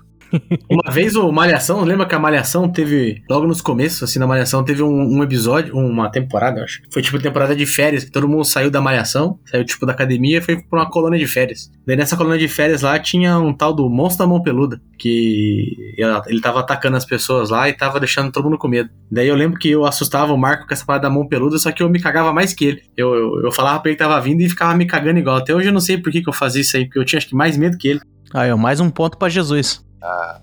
Jesus é nosso rei. Eu não lembro, você não sei se o Michel lembra mais ou menos da mesma coisa aí, que uma vez foi um rapaz na igreja lá, quando a gente ia nessa missionária unida aí, que eu não lembro se ele tava querendo ir pra Índia ou se ele tinha voltado da Índia e foi lá falar assim, galera, tem umas fotos aqui, vou mostrar pra vocês o que tá se passando na Índia, a gente precisa pegar mais dinheiro pra voltar lá, porque o negócio tá doido. E aí ele mostrava, ele faz, fez uns slide show com as fotos que ele trouxe de lá, que era umas paradas muito bizarras da Índia lá. Eu lembro de uns caras tudo pelado, coberto de cinza, plantando bananeira, daí eu lembro das fotos que tinha uns pintos, assim, eu falei, meu, por que, que eu tô vendo um pinto na igreja, né? Tinha um outro que era um cara que ele falou que a esposa dele tinha falecido, mas aí tinha reencarnado numa macaca e a macaca tava de vestidinho assim. Bonitinho. E ele mantinha relações sexuais com a macaca, segundo o missionário, né? Filha da puta. Ele que trouxe a AIDS, né? Esse cara aí, velho. É, Eu não sei se ele pegou do mesmo lugar que o ratinho pegou, mas ele mostrava o homem que enrolava o pinto no, no pedaço de madeira lá, igual o ratinho. Pode ser, rapaz. Os caras acharam no mesmo lugar na internet, essa porra aí, tava lá. Pior que nem tinha internet na época, né? Fazia tempo, né? Ah, pior, né? Era? Alguém deve ter ido pra Índia e tirado essas fotos É repassado pro cara. por qualquer motivo e o cara falou que. É isso aí, ó. ó o a Índia tá no inferno. Precisa de alguém ir lá e eu preciso que você me mande pra lá, me dê dinheiro porque eu quero ir pra lá salvar esses caras. E eu lembro que a piada mais engraçada, lembra como é que a gente muda, né? Lembro que o meu- a gente olhou um pro outro e falou assim: esse cara que era casado com a, com a macaca, a gente olhou e falou: nossa, a mulher dele devia ser mó feia na outra vida, né? Já achava isso super engraçado. Pensa, voltou numa macaca e ele ficou de boa. Ele falou assim: não, isso aí tamo, tamo na mesma, né? Tá sossegado. Nessa aí eu fico imaginando se, se lá na Índia tinha um contrário, tinha uns caras que falavam assim, pô, fui lá no Brasil, cara. Aí os caras lá no Brasil fazem isso aqui, ó, cara. O cara lá casou lá com a macaca, o cara enrola o pinto. Imagina? Se é assim a gente acha que os caras lá fazem e a gente aqui que faz. Olha só. Certeza que tem um cara nos Estados Unidos falando do Brasil, que o cara chegou numa tribo aleatória e achou que. Ah, tem um cara lá que tem uma rodela na boca, isso aí pode ser um pacto com Satanás. Aí eu mandava missionário pra cá. É, fui lá em Curitiba, tinha um rapaz que andava todo besuntado de óleo e eu pelado numa bicicleta. É, exatamente. O diabo está fazendo coisas terríveis no Brasil. Mas eu já dei minha teoria aqui num outro episódio desse, desse podcast aqui, que eu acho que isso aí, na verdade, foi. Pode ser, as fotos pode ser tudo real, mas é aquela coisa assim: os indianos eles não são muito conhecidos por serem honestos com um turista, né? Aí apareceu lá um brasileiro. Os caras mostraram os caras plantando bananeira. Ele já ficou assustado. Os caras falaram: Meu Deus do céu, traz lá aquele teu primo que tem uma macaca vestida de bailarina lá, porque esse brasileiro tá acreditando em tudo. Foi isso. E arrancaram o dinheiro do brasileiro. Falaram assim: Ó, 100 rúpias aqui, eu trago até o meu primo lá que enrola o pinto numa vareta. Faz sentido. É uma teoria que faz sentido. Você já pensou de repente que o, o cara foi lá, o missionário, lá juntou dinheiro, aí ele chegou lá na Índia, foi pro puteiro, gastou tudo o dinheiro. Daí ele falou assim, puta que pariu, cara, agora o que que eu vou mostrar pros caras no Brasil? Daí tinha um cara na esquina lá, ô, ô, foto, foto, aqui ó, sem roupa aqui ó, Daí o cara trouxe umas fotos lá aleatórias e tá aí, velho. E o- todo o restante do tempo ele ficou na casa dele dormindo. Ah, mas tem lugares melhor pra dormir, né? Ou o puteiro era um circo freak show, né? Tinha um monte de paradas bizarras e ele só foi tirando foto. Interessante. Tem que googlar essas fotos, ver se a gente não acha alguma coisa do tipo. Indiano rolando pinto, credo. Não encorajo a ninguém, mas se for lá e digitar ping pong show, pode ser no- naquele agregador de vídeo lá que todo mundo gosta lá. Não faça isso, tá? Não tem nada lá. Acabei de googlar aqui indiano enrolando pinto e tem um indiano com Essa uma. história que vai ser bom. Tem um. É, rapaz, a mulher veio aqui. O que você tava procurando, cara? Indiano enrolando pinto? Tem um cara aqui que tá rebocando um carro com pinto. Você vê que. Caralho, velho. O cara é incrível. mano. Porra, cara. Esse, mas se ele faz isso aí com o carro, eu imagino que ele não faz com outra coisa, mano. Meu Deus do céu. bicho. E com as macacas, então, hã? Tadinha das macacas. Essa, essa história aí de cara que era missionário e na minha infância crente também sempre me impressionava uns lugares diferentes. Principalmente porque, né, não tinha internet. O máximo que você, que você queria saber na sua época, você tinha que ir no farol de saber, né? Ou se tinha aquele teu amigo Playson lá que tinha uma Barça britânica em casa. Aquilo ali era a maior fonte de conhecimento. Então, cara, qualquer porra que o cara contasse pra você, você tava acreditando, né? Ainda mais ali dentro da igreja, ali, que volta e meia aparecia uns charlatão. Aparecia lá na igreja de vocês, uns caras falando lá umas coisas diferentes lá, umas histórias muito cabulosas. Pior que aparecia, só que eu não achava que ele era charlatão, achava que era tudo verdade. Pois é, óbvio, é um homem parado lá na frente falando, é, é óbvio que é verdade. Tinha uma vez, nossa, acho que na nossa igreja lá, fizeram um evento que ia trazer um cara que tinha passado pelo limiar da morte. Que eu lembro dessas palavras, eu tinha seis anos, mas essas palavras foram fortes. Cara, eu sei que eu tava lá e eu fiquei muito empolgado, né? Vai vir um rapaz contando. Só que, pô, ele tinha que preencher umas duas horas de culto, né? E aí, pô, ele não chegava nunca na parte do limiar da morte. Eu meio que desisti, fui lá para fora com as outras crianças lá, falei assim: ah, essa história da morte aí vai demorar um pouco. Daí alguém me conta depois como foi. E a história era que ele tinha sentido que tinha quase morrido e voltou. E era isso. Ué, mas é igual a história da André Surak lá, você não escutou lá? Ela fez o livro lá, tudo. É isso aí mesmo, cara. Saiu do corpo, viu ela assim. Engraçado é que a descrição não tem nada a ver com o filme, né? Que você vê assim, não, o meu corpo parecia uma fumacinha, assim, era mais transparente. E o céu, como é que era? Ah, o céu era todo branco, assim, né? Pô, ninguém tem uma percepção diferente de céu, cara. Caralho, essa porra mesmo, velho. É que é tudo branco, né? Mas é óbvio. É, mas, não, mas. Você não assistiu o Supernatural lá que os caras vão pro céu lá? Lá não tem nada a ver, cara. Na verdade, o céu ele é uma, é uma gravação constante da sua memória, assim. Daí você fica vivendo os melhores momentos, assim. Você fica no teu lugar preferido lá. Aí, imagina se o teu lugar preferido era o Dica. Você fica lá no puteiro constantemente lá, rodando as putas lá, striptease, bebedeira, olha que maravilha. Meu Credo. Esse é o, é o céu, cara. O céu pra mim é isso aí. Se não for assim, eu nem quero ir. Me... Você vai escandalizar os irmãos aí, mano. Aí, ó, ó, co- começou a dar merda aí já. Já, Ó, confusão, vamos- confusão. Vamos parar. Não, não, eu. Como é que você fala um negócio desse, cara? Você tá louco? Isso aqui é um programa de família? Não, é porque, tipo, o cara uniu na mesma frase céu e puta, né? Genial, né, mano? Não, pior é que eu lembrei do marketing do, do profeta Luiz, Luiz Cláudio, revelação de Deus. Ex-travesti, ex-presidiário, ex-bruxo, ex-portador dos vírus da SIDA, agora casado com uma mulher que não tinha útero e com dois filhos. Venha receber o milagre das mãos de Deus. Caralho. Caramba, esse bicho. aí, mano. Pega. Esse aí tomava Coscarque, hein, bicho? Porra. Tem um professor nosso aí, que o, o Bergamo aí, o André conhece também, que ele fala que ele uma vez orou pelo cara e o cara emagreceu na hora, né? Emagreceu. Pois é, o cara Ah, tá fe- é o, ca- o cara tá acabando com a Porra. Smart Fit aí, ó. Smart Fit aí tá com dias contados. eu e o Michel tem um amigo em comum aí. E ele é, ele é bem chegado ao nosso. Aí um outro carinha chegou nele assim e viu que ele tava meio que mancando, né? Aí ele falou assim: por que, que você tá mancando, mano? Aí ele falou assim: não, é porque eu, eu tenho uma perna mais curta que a outra, né? Ah, E eu fico assim. E às vezes eu tenho umas dor na lombar e tal. Ele falou: cara, eu tenho um cara pra te apresentar que vai te curar. É, beleza, né? Aí foi lá, levou nesse cara aí. Aí o cara já chegou ali, tava meio. uma roupa meio estranha, parecia um pai de santão, assim, né? Aí ele chegou assim: não, você precisa sentar aqui, tirar o tênis, e aí a gente vai começar aqui um orar e tal, e Deus vai te curar. Aí começou a meio que puxar o pé do, do cara, assim, a perna do cara pra frente e fazer umas orações e falar umas línguas estranhas ali, pau, xigaralacaçúvias ali e tal, e puxando, né? Caracatica. É, esse é um podcast também, né? Bem que aí o cara falou assim, e aí, melhorou? Aí nosso amigo falou, não, tá a mesma coisa. aí ele falou, não, é porque você tem que acreditar, você tem que ter fé. Falta Ele de falou, fé. eu tenho fé, mas não melhorou nada não, tá igual.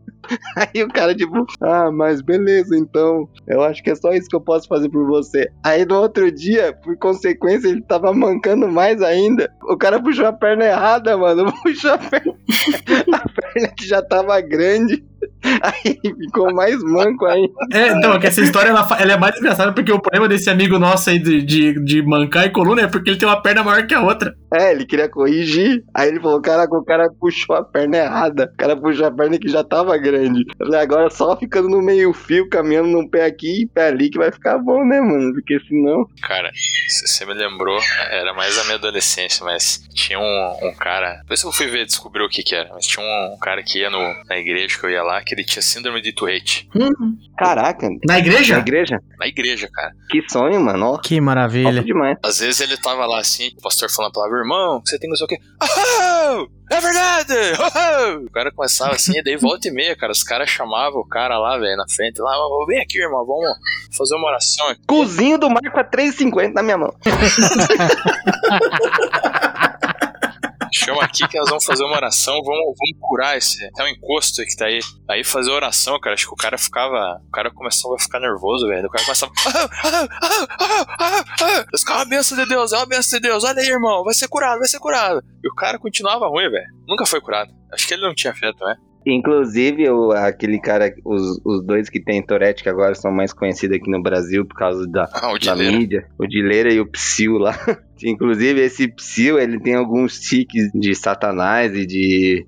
Tá amarrado em nome de Jesus, um negócio assim, por causa que ele ia na igreja e a galera geral achava que era demônio. E, tipo, ele falou que ele já passou por umas duas ou três, tipo, ritual de expulsão lá, que a galera achava que o cara, porque ele tinha Tourette, era demônio, ficava expulsando. A oração aí pode não ter funcionado nesses casos aí que vocês contaram, mas em 1998, eu e o meu irmão aqui somos prova que a oração funcionou e funcionou bem, porque a gente tava na igreja, tem uma hora do culto que o pessoal vai lá pedir oração, fala, ah, meu primo tá doente, não sei lá o quê. E a moça foi lá em prantos, chorando, pedindo oração pra igreja para que Deus ajudasse a que encontrassem o Wellington Camargo, o irmão do Zezé de Camargo que tava sequestrado naquele momento. Olha só. E o Wellington Camargo foi restituído pra família dele, sem uma orelha, mas foi restituído. Então, graças a pedi- ao pedido de oração dessa irmãzinha, que ninguém nunca nem ouviu falar, mas ela é a heroína da história. Meu Deus, cara. Fez a parte dela, né? Sim. Era ninguém mais, ninguém menos que Clarice Lispector. Olha só.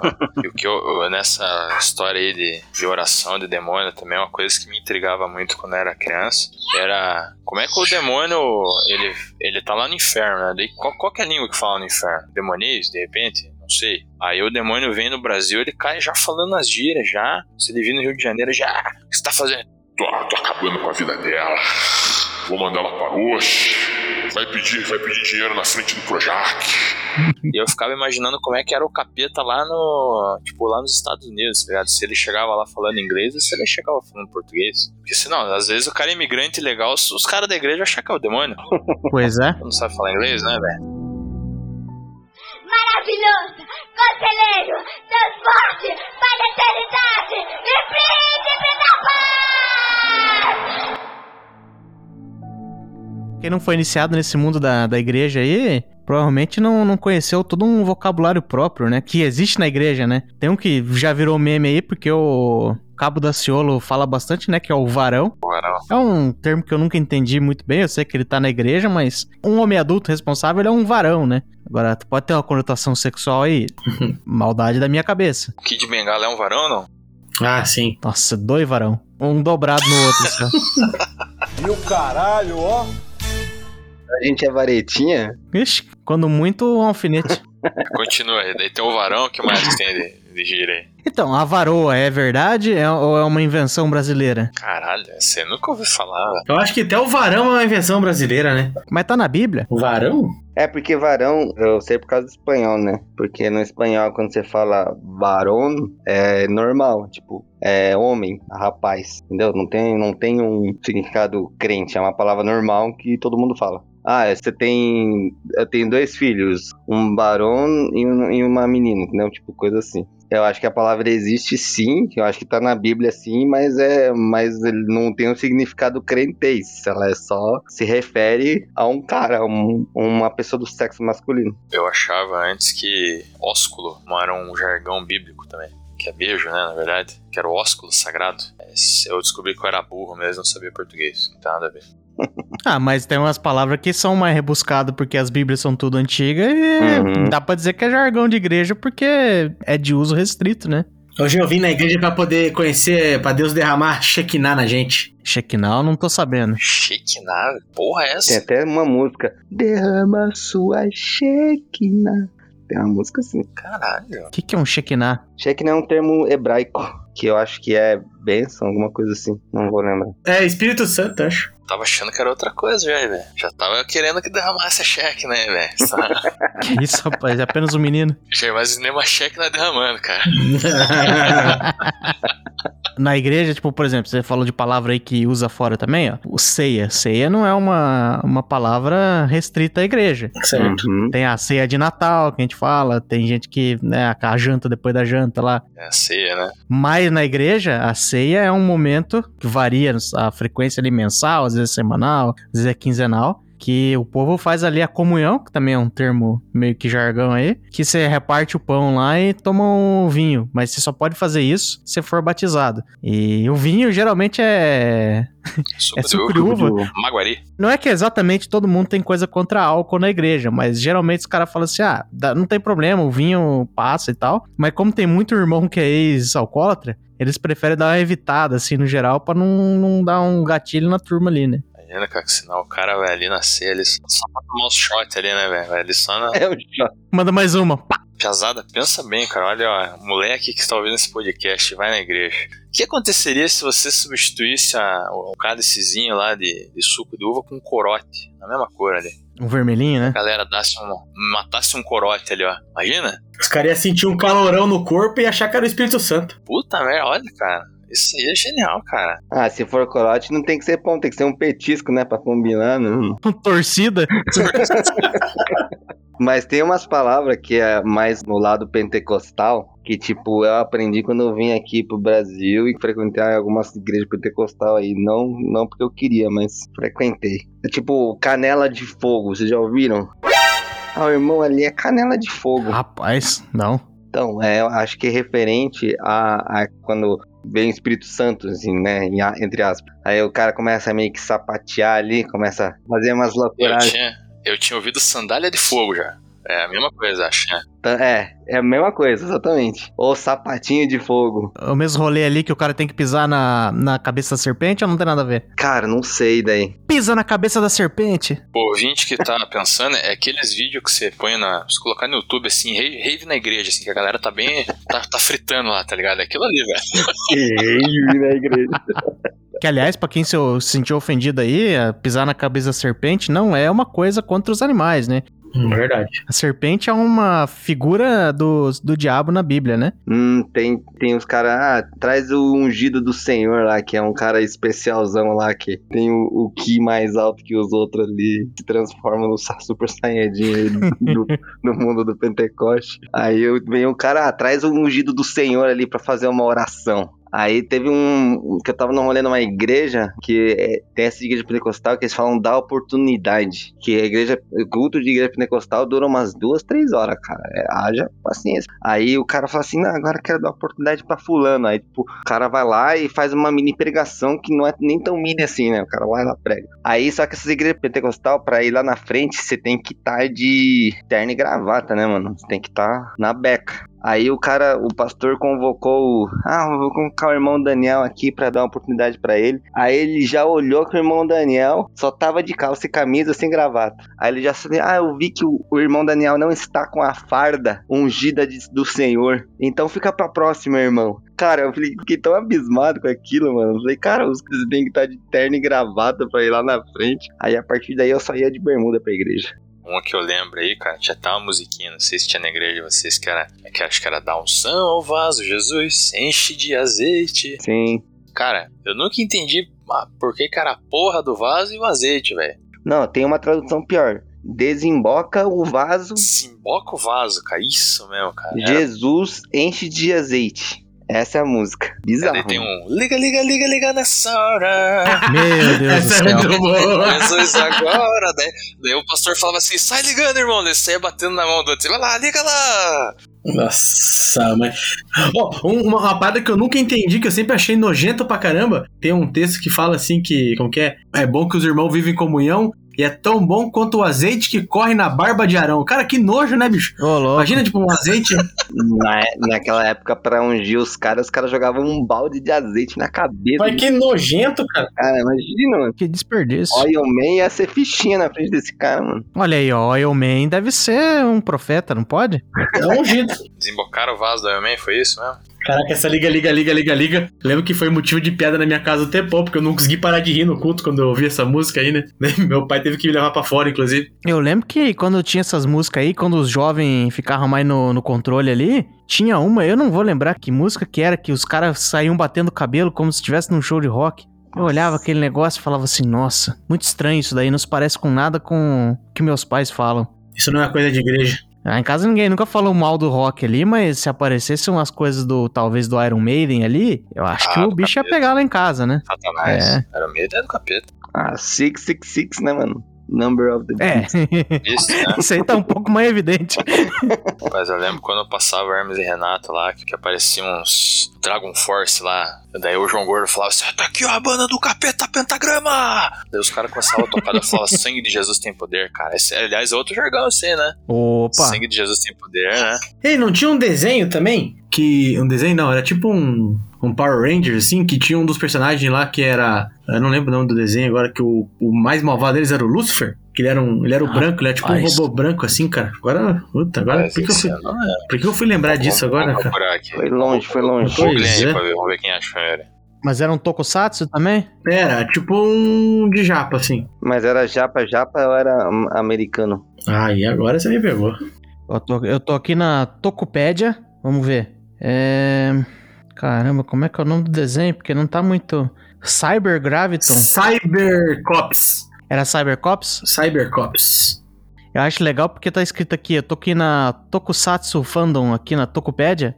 E aí ele coloca o nome do personagem em português, né? O ocidental, pelo menos, que é o Lucifer. Mas lá no Japão ele é o Rushifa. Rushifa. Cybercop, policiais do futuro. É isso aí, eu lembro dessa parada aí. Tinha o Lucifer, esse eu tinha que assistir mocado da minha mãe também. Que o Lucifer, na verdade, assistiu o Cybercops, era legal. Daí um dia apareceu o Lucifer, daí não pude assistir mais também. Você vê que o capeta sempre atrapalhou meus desenhos, né? É isso que ele vem fazer. Filha da puta, né? O cara tava lá no inferno lá, ele tinha um Cartoon Network lá, falou, ô, ô, ô, chegava o capô, ô Satanás, saiu novo aí, ó, aí, ó, vamos aparecer lá. Bem Vamos isso. fuder a vida da galera. Era assim, cara. Isso que minha mãe não assistiu o Little Nick. Esse aí era bom, cara. Se você tiver de bobeira no sábado, liga no SBT lá, que você vai ver eu lá. Inclusive, uma, uma ironia, né? No Little Nick, acho que a trilha sonora era do P.O.D., que é uma banda gospel, né? Di- Diga-se de passagem, também quando eu descobri que o, o Tia Rock é gospel, pra mim foi uma revolução na minha vida, cara. Eu sempre gostei de rock, daí era rock de Jesus. Falei, Nossa, agora, pô, fechou, né, cara? Inclusive, o CEO desse podcast, na formatura da oitava série, cantou uma música gospel na formatura. Que isso, hein? Ah, é? Ah, Que música que foi, rapaz? Conta aí Pois é. Third Day era a banda. É, Who is the King of Glory, o nome da música. nós. Era alguma coisa assim. Mas é um popstar mesmo. Já era o The Voice Brasil, né, cara? Esse cara. Em inglês, cara. do- Em inglês, inclusive. Eu não consigo ter boas lembranças desse dia aí, porque eu lembro que tinha um coleguinha nosso lá que ele era músico. Que, na verdade, a família, ele era uma família de músico. Os pais dele davam aula de música lá na Universidade de. Faculdade de Artes do Paraná. Fapar. A FAPAR. É um nome bonito, né? Não tem nada a ver com punheta. Pois é. Fapar. É. Tava nós lá tocando e cantando aquele negócio, eu só vi eles, tipo, segurando o riso nos cantos. Aquilo ali me gravou mais do que cantar na formatura. Caraca. Que filha da puta. Caraca. É, Só que nesse dia, em defesa, em defesa do meu irmão, né? Vem fazer em defesa aí do, do CEO, né? O, ele também ganhou como o melhor aluno da, da escola, né? Então, de toda a escola, ele Olha ganhou aí. como o melhor aluno. Então, ele podia cantar mal se quisesse, que ele podia esfregar na cara de todo mundo, né? Tudo porque eu não assistia Dragon Ball. Isso era uma coisa comum também da infância crente. A galera era CDF porque tirar boas notas era uma coisa que agradava Jesus, né? Claro. Se você fosse um bom menino de Deus, você tirava notas boas. Mas falando ó, de outros termos aí de, de crente aí, ó. O Will, tá amarrado aí. Tá amarrado é uma parada que eu não entendo tão bem assim. Eu também não. Tá amarrado é, eu não aceito isso aí, eu, tipo, amarro com a corda e deixo de lado. Acho que a ideia é mais ou menos isso, assim. ó. Nossa, mas é, sei lá, mano. Mas é paia, né? E terra? E terra, que os caras falam. Da onde que vem essa parada aí? Isso eu nunca vi. Isso eu não conhecia, Terra, hein, cara. nunca ouvi. Os caras, quando começam nesse escuta que o André falou pentecostal aí, que os caras começam, a- começa, quando começa o circo pegar fogo e ninguém começa a virar no zanguef lá, sai girando, os caras entram no sapatinho de fogo. Ai, da frente, Satanás! Os caras, eu não sei por que que os caras falam terra, mano. Até hoje não.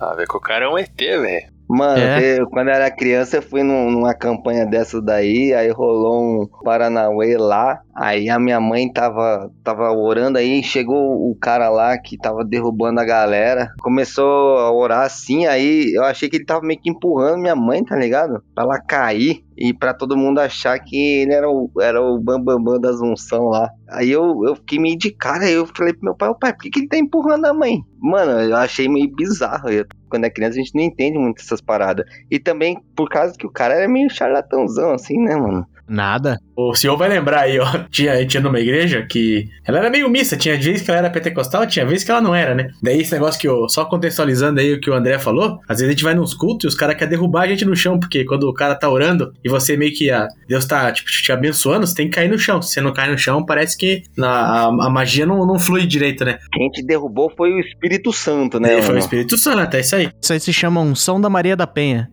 Pega as mulheres e derruba no tapa. Vou te deitar na porrada, cara. Tinha um carinha que chamava de Irmão Guido. Lembra do Irmão Guido? Era um senhor de idade. Era um senhor de idade. Os caras falavam que ele empurrava os caras e se pudesse dava até um judozinho assim, ó. Passava o, o pezinho atrás e pei, todo mundo caía. Era... Caraca. O velho cobra cai, coitado. Já deve estar morto há uns 30 anos, mais ou menos, né? Já, que já era bem velho na época, né? Pô, mas esse, esse negócio aí de, de sair derrubando a galera aí era tipo o mestre da morte lá, senhor, mais ou menos assim. Aquele mesmo negócio. Tinha técnica lá, tá ligado? que deitava a galera na porrada, né? É isso aí. Não, tinha uns que faziam até o avatar ali, tipo, fazia Jutsu. um negócio de mão, é, e passava, no- depois do jutsu ali, derrubava a galera só no vento, assim, ó. Foi. Pastor Goku, né? Benny Hinn lá. Tem um cara nos Estados Unidos que é assim, passa o terno do cara assim, ó. Flau, aí derruba, derruba geral, assim. Aí fizeram até uma montagem, se procurar no YouTube. Não é do Goku esse aí, Pastor É, Goku? o cara, Esse não, Pastor Goku. O cara, Ame, Ame, Ame, ele joga o terno assim, aí sai um foguinho na mão dele e derruba geral. Assim, cara, sensacional. Eu queria achar o original desse cara, o vídeo, cara. É muito bom. Que daí, daí ele começa a falar assim pra galera assim, né? Fire on you! Aí, tipo, sai de longe assim, daí o É. cara, tipo, dá um, começa a dar um, um trimelique assim, velho. Parece que queimou mesmo, tá ligado? E fora que, tipo, aí o- ele dá uma ternada numa pessoa, ela cai, aí os caras que estão segurando a pessoa levantam a pessoa de novo, ele dá outra ternada. Mano, uma- ele acaba umas três vezes ali. Aí eu falei, ah, não, cara. É o combo, né? É o combo. É o XX quadrado ali. 40 damage, parece lá do lado lá. 10 hits, né? Aí o indiano vai ver isso aí e fala: Deus do céu, lá no Brasil tá acontecendo uns negócios loucos. Exatamente. Eu Vou ter que mandar a Shiva lá pra dar uma resolvida. Manda aquele Deus dos macacos, da vaca, manda todo mundo. Manda o cara com um pinto gigante lá que enrola. que lá. puxa carro.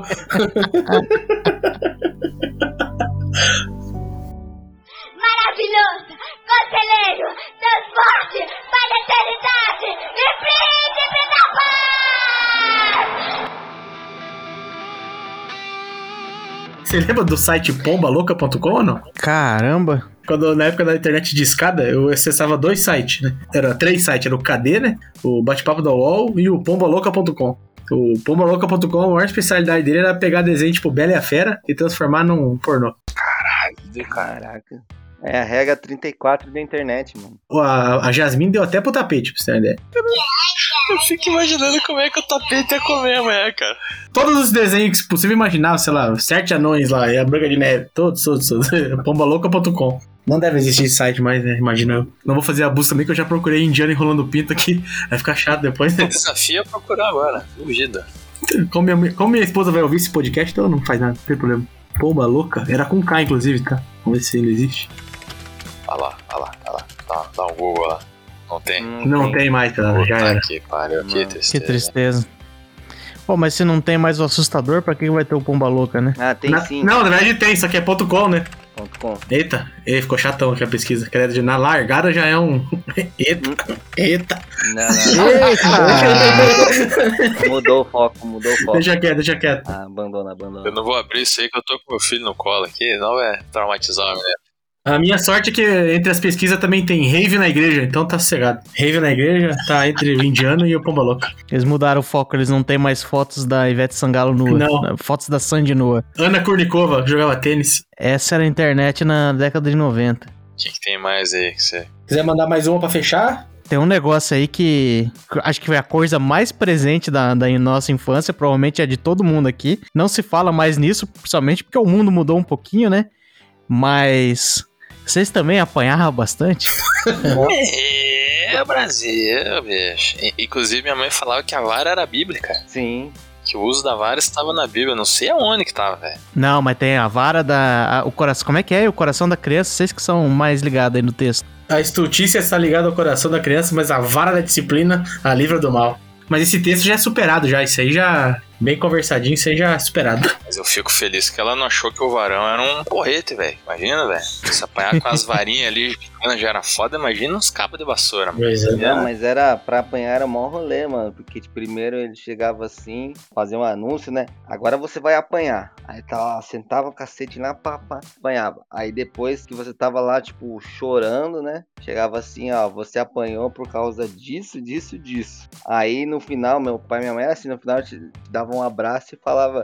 Ó, o pai te ama. Tipo, cara, pra mim não fazia sentido nenhum, mano. Igualzinho. Rapaz, se você for parar pra pensar, é tipo o Bolsonaro, velho. Não xinga a galera assim, ah, não sei o que, seu cretino, filha da puta. Forte abraço. É mesma coisa, cara. Aqui mesmo. Sabe o que você tá apanhando? Lá em casa tinha que falar, né? Sabe o que você tá apanhando? É. Ah, tô apanhando porque eu tive uma má atitude. Então vai tomar duas cintadas por causa disso. Aí, bem, bem. É, Aí pra você ter uma ideia, que né, a gente mencionou em meio de passagem que a gente, eu e meu irmão, a gente se meteu meio que num negócio que era claramente uma seita. Lá em casa, a minha mãe, na verdade, batia de cinta. Ela tinha uma cinta específica que tinha umas, uns trançados de couro no meio, assim, era uma... é, Puta que pariu. Era uma cinta grande, mas no meio ela tinha uns trançados de couro que era pra dar aquela boa, né? Porra, doía pra burro, cara. Aquela era boa. é- Aquela cinta que os caras vendiam na rua, né? Passava o carrinho da cinta lá. Não, na real, eu, eu acho que era uma cinta boa de couro, na real mesmo. Só que ela era feia também. E a mãe não ia usar ela e ela era, tipo, boa de bater na gente, ela aproveitou, né? Maravilha. Ela já ficava pendurada na janela ali, que era pra hora que a gente chegasse, a mãe já falou, ó, é, é isso aqui que vai acontecer. E aí, quando a gente entrou nessa, nessa turminha muito louca aí, eles leram na Bíblia lá que era vara, não era cinta. E a mãe teve que parar de usar a cinta e começou a usar a vara. Aí tinha até todo um tráfico de vara de marmelo lá e tal, os assim, Puta não, que pariu. Isso é foda. achei uma vara boa, daí eles ficavam traficando, parecia as lojas do, de vara do Harry Potter, assim.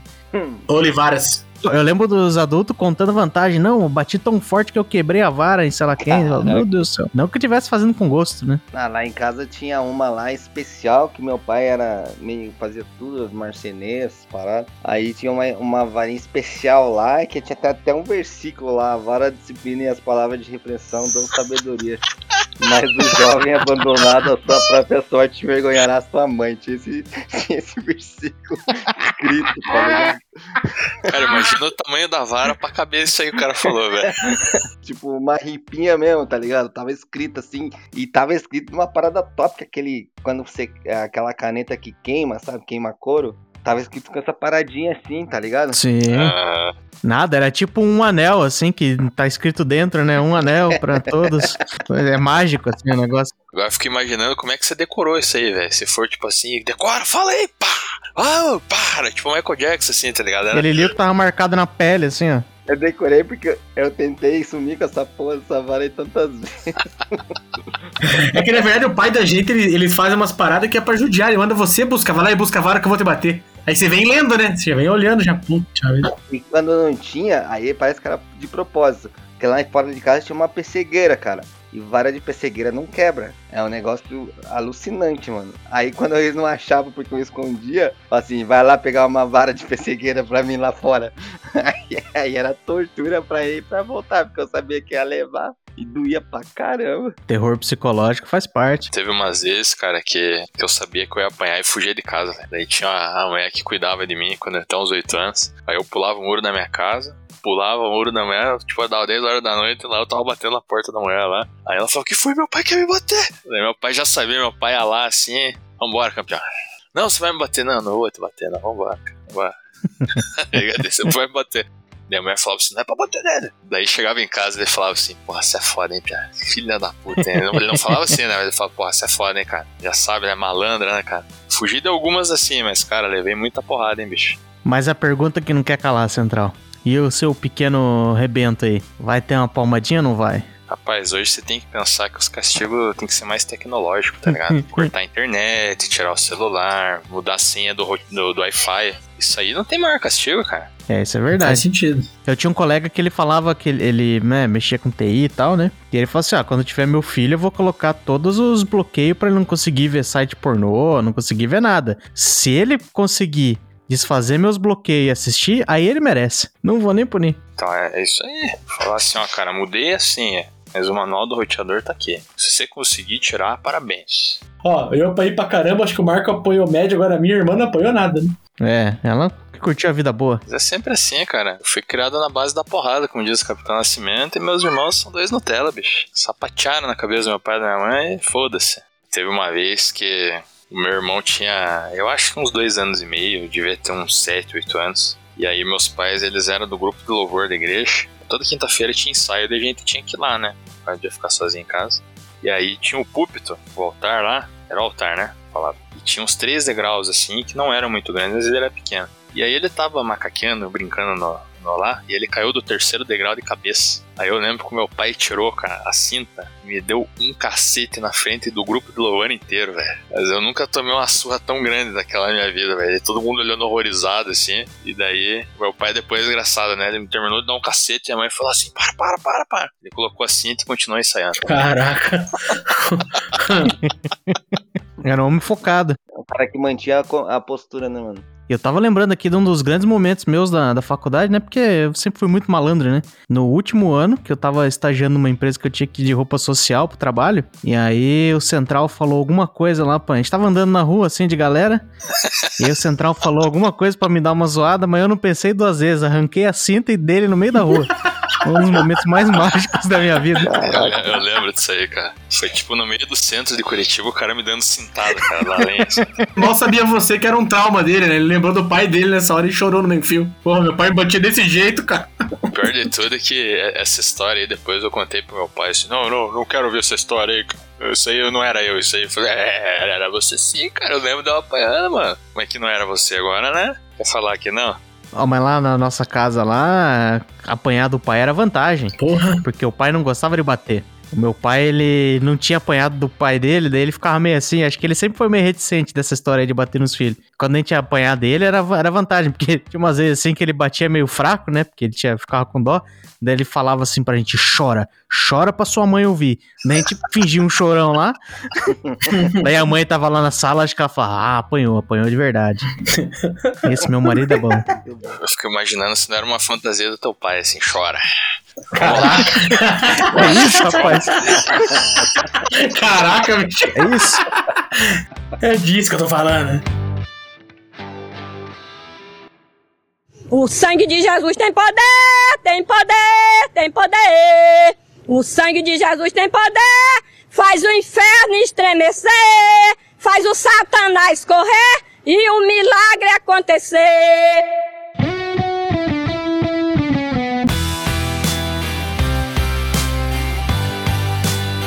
E por hoje é isso. Se você ouviu até aqui, eu espero que tenha gostado. Espero que tenha entendido que basicamente todo mundo teve uma infância desconfortável, uns porque os pais eram crente, outro porque era hippie, workaholic, pai ausente ou até mesmo porque seus pais eram fãs de MPB. Essa é a trajetória de quase todo mundo e tudo bem. Até porque teve gente que realmente se ferrou bonito na vida e você tem sorte de ter umas memórias que te trazem alguma nostalgia. No final das contas, você nunca vai saber se sua infância podia ter sido melhor, porque você só tem uma para comparar. Pode ser que você virou um adulto completamente diferente, mas até isso se deve às coisas que você passou, e não adianta se iludir de que você vai ser diferente e conseguir dar uma infância melhor para seus filhos. Você vai ter outras neuras, vai fazer outras cagadas, e daqui uns anos seus filhos vão estar gravando um podcast falando como os pais dele eram doidos. Se essa é a sua primeira vez ouvindo nosso podcast, você gostou dessa bobagem e tá afim de maratonar, pelo amor de Deus, não começa pelo episódio 1 por tudo que é mais sagrado, começa pelo mais recente e vai voltando. Repito, os primeiros episódios são uma merda. Vai lá e nos ajuda a espalhar a palavra do Texugo, passa esse episódio para mais 10 amiguinhos, ou então verrugas com cheiro esquisito vão pipocar na genitália deles por obra do inimigo. Muito obrigado e até a próxima.